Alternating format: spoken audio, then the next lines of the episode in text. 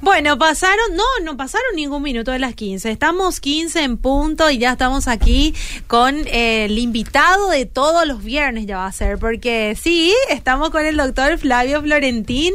Como les dije, hoy arrancamos un nuevo bloque, Diálogos de Fe y Vida, y para eso le doy la bienvenida al doctor Flavio. Bienvenido, Flavio. Eh, muchísimas gracias, muchas gracias. A ver, señora o solamente Fabi. Señora o Fabi nomás, Fabi. Acá los oyentes me dicen Fabi. Bueno, buenas tardes, un placer, un gusto. Muy buenas tardes también para la audiencia de Obedira. Un retorno, espero que sea un retorno este, agradable y feliz para la audiencia y también para todos, para conversar un poco una tarde los viernes, un poco más distendida como dijimos, le pusimos este nombre de diálogo y fe y vida, porque eso es lo que queremos hacer, ¿verdad? Conversar con nuestra audiencia sobre algunos aspectos de la vida, por supuesto la vida con Dios, la vida con Jesús, y vida para conversar un poquitito sobre lo que nos puede proveer una plenitud de vida, una abundancia, una felicidad de vida. ¿no? Los viernes a la tarde ya debemos pensar un poquitito en un fin de semana que nos sea un poco más agradable, feliz y la idea es esa, ¿verdad? De estar un poquito los viernes a la tarde para conversar un poco sobre este, la Biblia. Antes estaba Marcelo acá, en este, mismo, en este mismo horario estaba En este mismo horario y tenía el bloque Biblia y Tereré. Sí, a él le gusta mucho el tereré, ¿verdad? Ah. Y yo respeto, aprecio mucho el tereré porque me preguntaban eso, vamos a seguir con ese mismo nombre y la verdad que me gustaría poner otro nombre. yo soy amante del teré, pero en enero por ahí, ¿verdad? Ah, ya esta, esta distancia ya no. Intenso, ¿verdad? Eh, pero el matecito de la mañana, sí. Siempre el ah. matecito de la mañana. Mate y Biblia. Ah, no. Así puede ser también. Pero ah. prefiero ahí que nos quedemos con diálogos de, fe, y, vida. Creo que podemos aprender muchísimo juntos, junto a nuestra audiencia, ¿verdad?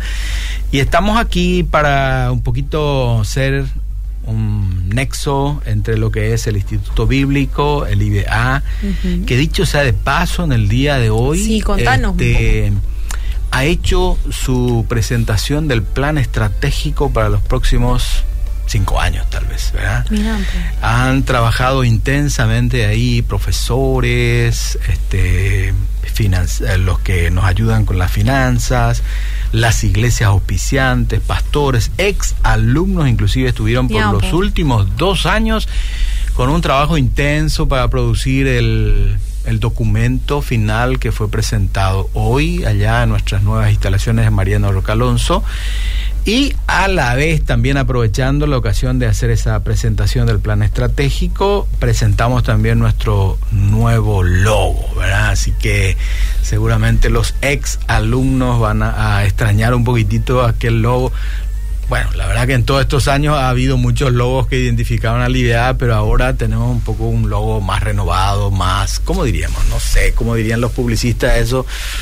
Mm, un poco apuntando más a lo estético y a lo contemporáneo. Probablemente ah, por ese lado, ¿verdad? Pero sin dejar de prestar atención un poco a lo que nos caracteriza, ¿verdad? La Biblia, la academia, que son los libros, y por supuesto la parte práctica, guiado siempre por el Espíritu de nuestro Dios. Así que estuvimos eh, en esta mañana, mucha visita allá en el campus del IBA para esto que hemos, eh, que hemos hecho, ¿verdad? La presentación de nuestro plan estratégico de la institución. Y estamos muy felices y agradecidos a Dios porque hemos sentido la compañía de tanta gente, de tantos ex alumnos, de profesores, de pastores que están al frente de iglesias, de instituciones que han pasado por nuestras aulas.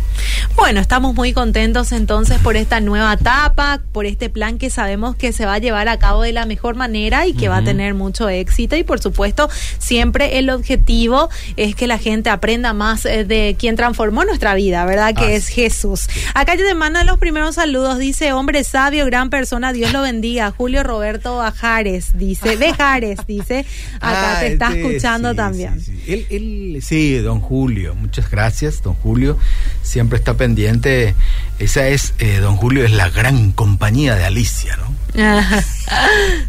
Porque él es el esposo de Alicia, nuestra acá. Ah, ¿en serio? Claro, hay que cuidarlo bien a don Julio, ¿eh? bueno Eh, hoy vamos a hablar de la plenitud de vida. Sí, eh, quería empezar un poquito con esto, con la plenitud de vida o decir un poco la felicidad de la vida. Eh, podemos ser felices siendo cristianos, aunque Jesús nos advirtió ¿verdad? que en el mundo tendremos aflicciones siempre, pero de cualquier manera Él también nos prometió aquello de que quienes están con Él van a tener abundancia de vida. ¿eh?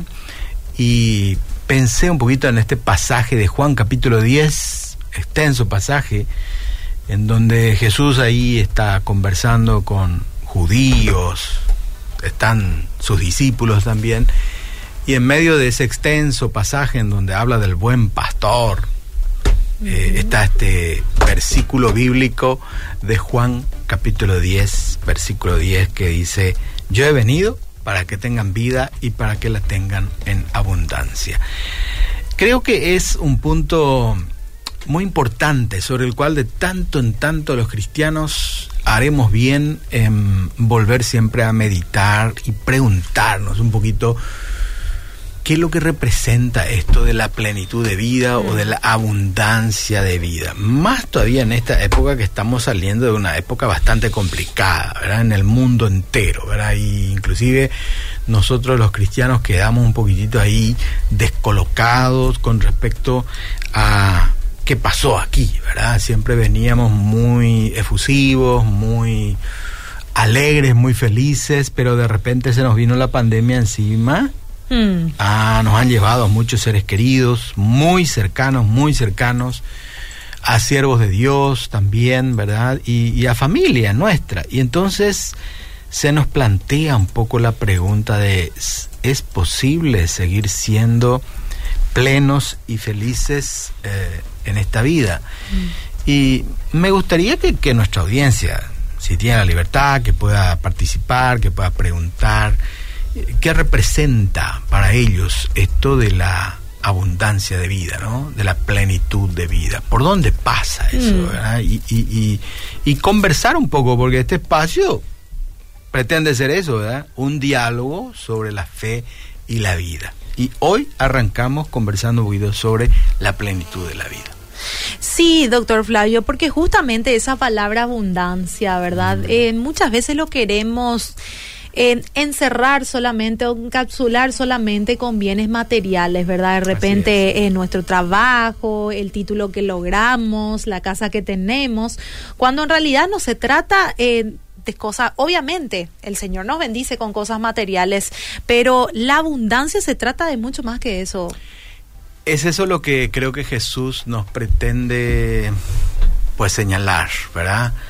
Que la abundancia tiene mucho que ver eh, con varias otras cosas y no necesariamente con el aspecto de nuestras finanzas o nuestra economía. Mm. Por supuesto que en el mundo en que vivimos, eh, todos necesitamos eso, todos necesitamos tener de alguna manera un trabajo digno donde ganamos nuestro dinero y con lo cual nos defendemos en la vida. Pero es solo eso, la plenitud de vida, tenemos que preguntarnos, más todavía para nosotros los cristianos. Solamente tener una abundancia de dinero nos da la plenitud de la vida. ¿Es eso lo que Jesús nos quiso decir?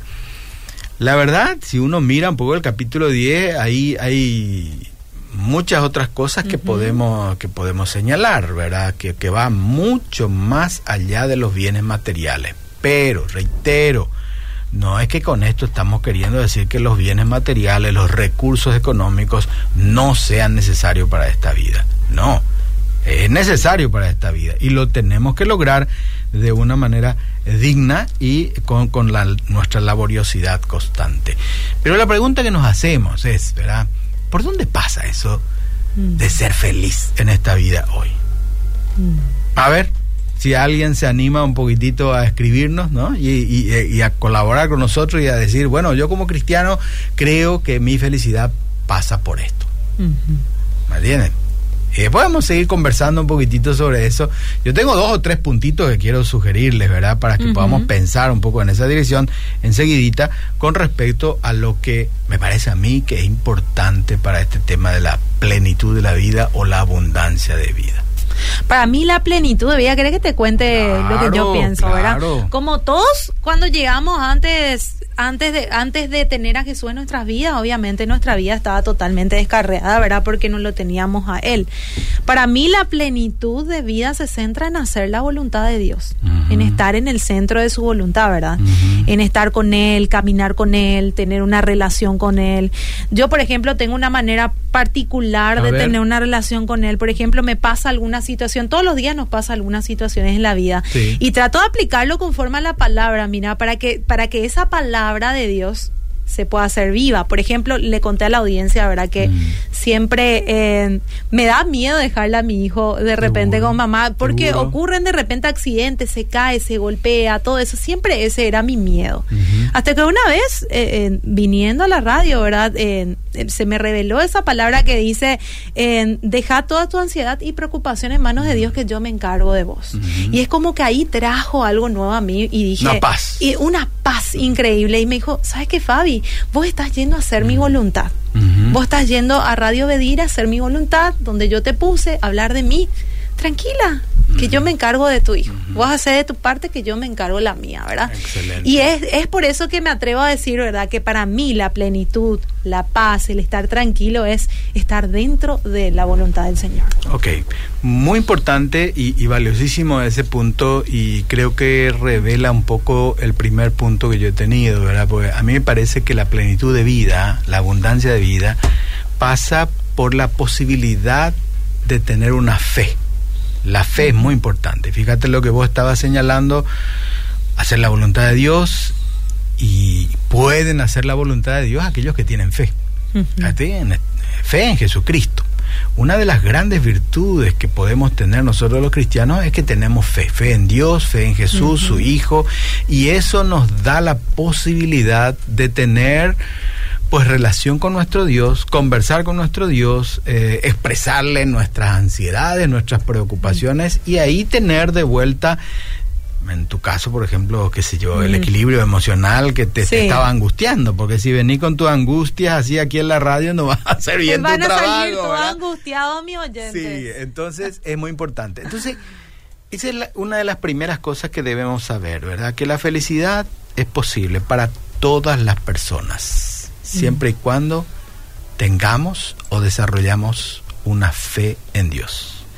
Y eso es fundamental. Nosotros hemos experimentado eso, ¿verdad? Conocemos lo que representa disfrutar el tener una fe en Dios. Y eso nos da la posibilidad de empezar a tener una plenitud de vida.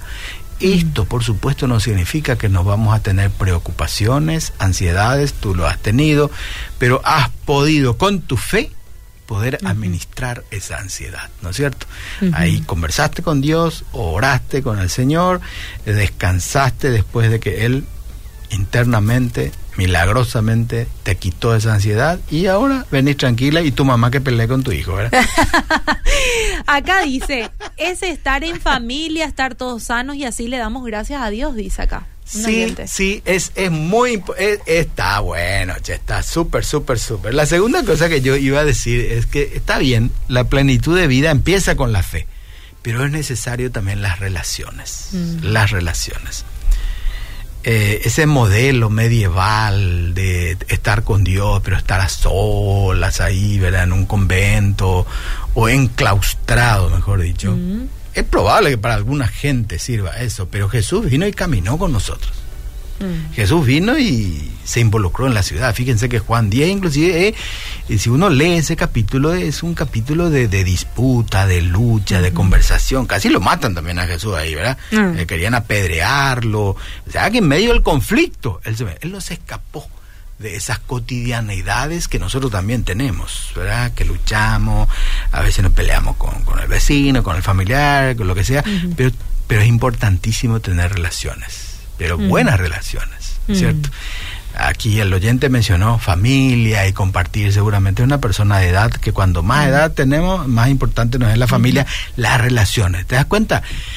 que en todo momento de nuestra vida las relaciones son importantísimas. En la juventud uno quiere relacionarse, ¿verdad? Con amigos, con el sexo opuesto, con, con chicas o chicos de mi misma edad. O sea, las relaciones son fundamentales. Aunque hoy también la juventud prefiere estar solito con su computadora, ¿verdad? Pero y se relaciona de esa manera también. No es que, que mm. escapa una relación, pero tiene una relación también. Este, tengo a veces conocidos que me dicen jóvenes, ¿verdad? Tengo un amigo en Chile y tengo un amigo, qué sé yo, en Canadá, en Japón, ¿verdad? Y para nuestro concepto, ¿verdad? Eh, un poco ya para los mayores, ¿por qué relaciones eso? Para nosotros las relaciones tienen que ver con cercanía, tiene que ver con afecto. Mm. Y fíjate vos que el propio Jesús cuando nos dice este, que nos va a dar abundancia de vida, habla también de que el que conoce mi voz me sigue, los que son mis ovejas oyen mi voz y me sigue, aquel que es el ladrón viene para hurtar, matar, destruir, a él no le siguen, o sea, no hay relación de eso, ¿verdad? Entonces, si nosotros tenemos fe, es necesario que cultivemos también una relación con Jesús, mm. ¿verdad? Eh, algunas personas, sí, yo creo, dice, ¿verdad? Y se quedan con eso. Mm. Yo creo que la plenitud de vida está bien. Comienza con la fe, pero mm. debe fortalecerse en la relación. Primero con Dios, constantemente y permanentemente. Porque lo contrario, la fe se debilita también. Y se apaga y hasta puede inclusive diluirse, Si no cultivas constantemente con una relación con Dios. Pero después también necesitamos relacionarnos con el semejante. Familia, como mencionó este oyente primeramente, es sumamente importante, necesario que dentro de nuestras familias, y no solamente eh, de fe, carnal, que cultivemos, ¿verdad? Estas las buenas relaciones con papá, mamá, hermano, tío, pariente, primo. Y eso es muy importante para nosotros los evangélicos, porque antiguamente cuando uno llegaba al evangelio, casi rompía todas las relaciones con sus parientes cercanos y lejanos. Yo creo que no está bien eso. Hay que hacer el esfuerzo para no perder esas relaciones familiares, aunque se vuelva un poco tensa y conflictiva a veces, ¿verdad? Porque cuando pescan que vos sos evangélico, ahí lo primero que quieren es apretarte una bebida alcohólica por tu cara, ¿verdad? Por tu boca y vos no sabés cómo defenderte y todo. Bueno, hay que pedir sabiduría a Dios para saber. Pero la gente te respeta cuando vos de una buena manera mm. expresás las razones por las cuales a lo mejor eh, esos, esos, qué sé yo, deleites temporales de esta vida en donde los familiares a lo mejor cultivan su sociabilidad, mm. vos no estás en eso, pero estás con ellos, es importante eso, y a la corta o a la larga te van a respetar con eso. Entonces, relación con Dios, relación con la familia y fundamental, la relación con la iglesia. Mm. la relación con la iglesia. Y esto hay que volver a recuperar, porque la pandemia nos ha invitado y mm. nos ha acomodado muchísimo a los cultos virtuales. todavía virtualmente. algunos también, algunas iglesias, porque si no los pierde. Entonces necesitan mantener eso, ¿verdad? Eh, creo que tenemos que empezar a animarnos a romper el cascarón de nuestra comodidad y salir a buscar la comunión con los hermanos. Recordemos que ahí hay inmensa cantidad de experiencias, de relaciones que pueden fortalecer profundamente nuestra fe en la mm. comunión con los hermanos. Acá dice, buenas tardes, bendiciones, pastor, qué gusto escucharlo. Dice, soy Raquel Formigli. Coincido con Fabi, para mí la plenitud de un creyente es confianza absoluta y una fe absoluta en Dios, dice. Así es, muchas gracias, correctísimo. Es muy importante, eso estamos diciendo. ¿eh? Pero las relaciones es muy importante. Sí, porque uno de los mandamientos del Señor también es que estemos bien con el hermano. Y hay que cuidar las relaciones, Raquel. Mm. Hay que cuidar, hay que cuidar porque esas relaciones, este, si queremos que realmente sean útiles para nosotros y para los demás, hay que cuidar. Mm. Hay que cuidar. Las relaciones no son una cosa fortuita ni casual, pueden tener dificultades, pero lo que tenemos que hacer es, yo como cristiano tengo que tener buenas relaciones con todo y más todavía con mis familiares. Mm. Tengo que llevarme bien con ellos. No se ponga el sordo de vuestro enojo, dice la Biblia, mm. ¿verdad? No significa que no nos vamos a enojar, no significa que no nos vamos a pelear, pero que tenemos que siempre volver a entendernos, perdonarnos y comprendernos en las relaciones familiares. Lo mismo ocurre en la iglesia, ¿verdad? Mm. La iglesia donde hay personas, donde hay este, comunidad de fe siempre va a haber dificultades de relaciones, pero no por eso debemos escapar, huir o correr de las dificultades que nos presentan las relaciones interpersonales. Ahí está el desafío en el cual nosotros debemos aprender a madurar, a crecer, a fortalecer. Tenemos que llegar siempre a entendernos, a perdonarnos y mira que en el perdón se fortalece más la comunión. Cuando vos tenés una dificultad con una persona y después te llegás a volver a entender, a conversar, a pedir perdón, te das un gran abrazo, es tu mejor amigo después, es tu mejor hermano. Una persona que no tiene una relación con Dios puede estar bien con los demás. Hay, temperamentos y hay personas que tienen una capacidad innata, ¿verdad? Para tener buenas relaciones, ¿verdad? Y a veces hasta es el centro de todo, ¿verdad? Y es posible tener, porque Dios nos hizo con esa capacidad de relacionarnos, ¿verdad? Indistintamente que tengamos o no tengamos relación con Dios, pero al ser humano vamos a tener esa capacidad de poder relacionarnos unos con otros y algunos tienen una facilidad mayor que otros, ¿verdad? Lo que yo digo nomás que nuestra fe nos da mucho más recursos, buenos recursos para tener buenas y más profundas relaciones interpersonales. Acá otro mensaje, buenas tardes, escucho Bedira. Quisiera preguntar si es posible que Dios te escuche cuando aún estás molesto con tu vecina.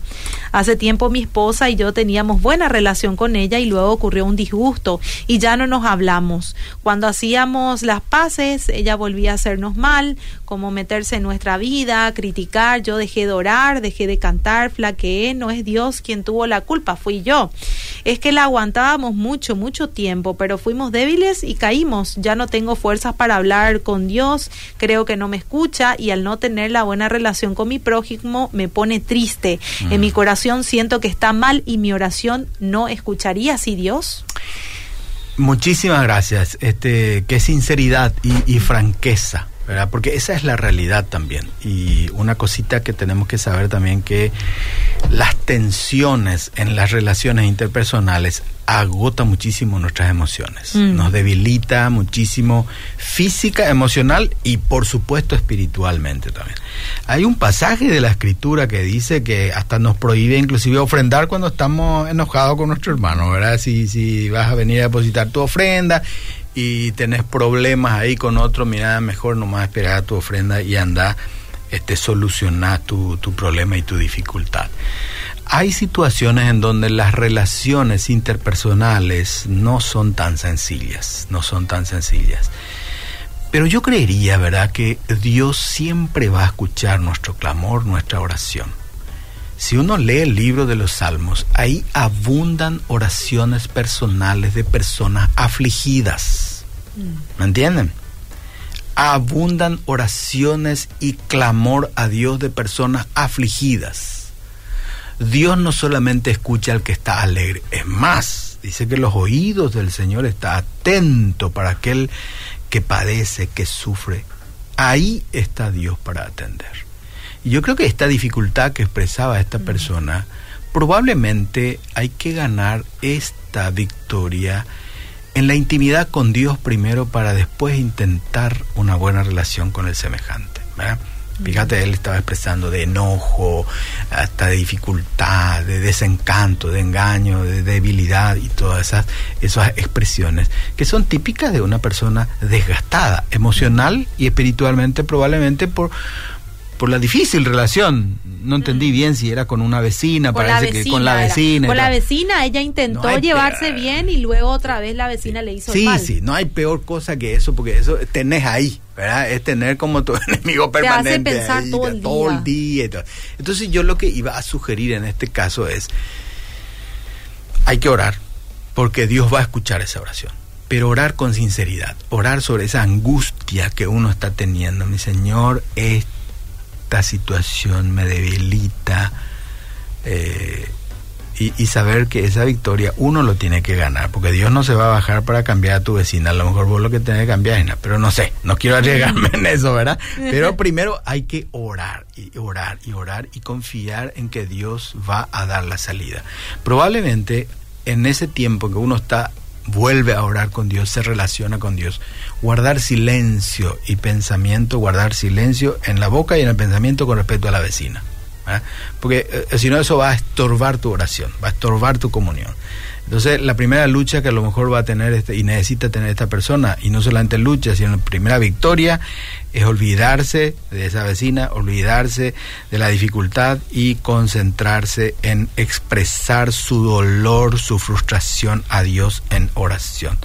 Dios escucha la oración más todavía de aquellas personas sufrientes y dolientes como es esta persona. Acá dice muchas gracias, Dios le bendiga. Siento a Dios sabias palabras, intentaré volver a someterme y hablar con papá Dios. Eso, eso, eso, eso, sí. Tenemos otro punto, eh, doctor. Sí, eh, estábamos hablando que la plenitud de vida arranca con la fe, se fortalece en la relación con Dios, con la familia, con el semejante, con la iglesia, no olvidar eso importante, retornar a la iglesia para tener buenas relaciones con Dios y con los hermanos. Y la tercera cosa que yo quiero señalar es que la plenitud de vida se disfruta en el servicio. Mm. A ver, lo voy a decir así, se disfruta en el servicio. Mm. Vos no podés tener plenitud, felicidad, abundancia y quedarte con eso. Mm. yo creo que por lo menos en la enseñanza de Cristo, eh, yo he venido, dice Jesús, para que tengan vida. Y, yo mi vida doy por mis ovejas. Dice, nadie me las quita. Yo voluntariamente lo doy.